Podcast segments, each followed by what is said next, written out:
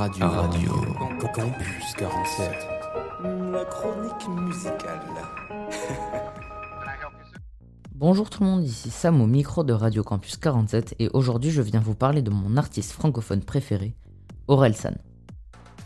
Après une pause de 4 ans et le succès de La Fête est finie, Aurel est revenu en 2021 avec Civilisation certifié platine en 5 mois. L'histoire d'Orelsan est simple et basique. Un jeune de Caen, accompagné de ses meilleurs potes et producteurs, Ablay et Scred. Il est dans le rap depuis plus de 15 ans. Après avoir écumé les bad buzz de l'EP des Casseurs Flotters en 2005 et du titre Sale en 2006, c'est en 2011 qu'Orelsan se fait un nom dans le rap en sortant le hit La Terre est ronde.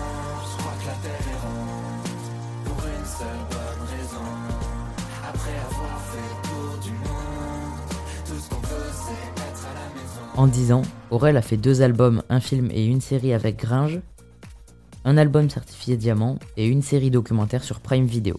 Orelsan va rester longtemps dans le rap grâce à La Fête est finie. Il a annoncé son projet avec le clip de Basic, au début sceptique à l'idée d'en faire un premier hit. Il a vite été dissuadé avec le succès national de Basic, repris de partout et désormais associé à Orelsan, bien qu'il ne soit pas représentatif de l'artiste qu'il est. Je trouve que chacun de ces albums reflète bien un moment, une période de la vie d'Orelsan. Perdu d'avance peut être associé à l'adolescence avec des textes moins réfléchis, sans sentiments précis. Le chant des sirènes parle de la sortie de l'adolescence et du début des responsabilités et de la vie d'artiste, avec le morceau Le chant des sirènes, mais aussi un peu de la société dans Suicide social, et surtout de la peur de la mort dans 3 minutes de rap sur le titre Elle viendra quand même. Dans La fête est finie, le personnage d'Orelsan est laissé de côté pour dévoiler Aurélien Cotentin, où le rappeur Canet montre ses émotions et paraît transparent. Un homme avec ses forces, mais également avec ses faiblesses. Pour la première fois, Aurel nous montre qu'il est amoureux avec le titre Paradis, une chanson aux paroles fortes et avec un clip magnifique.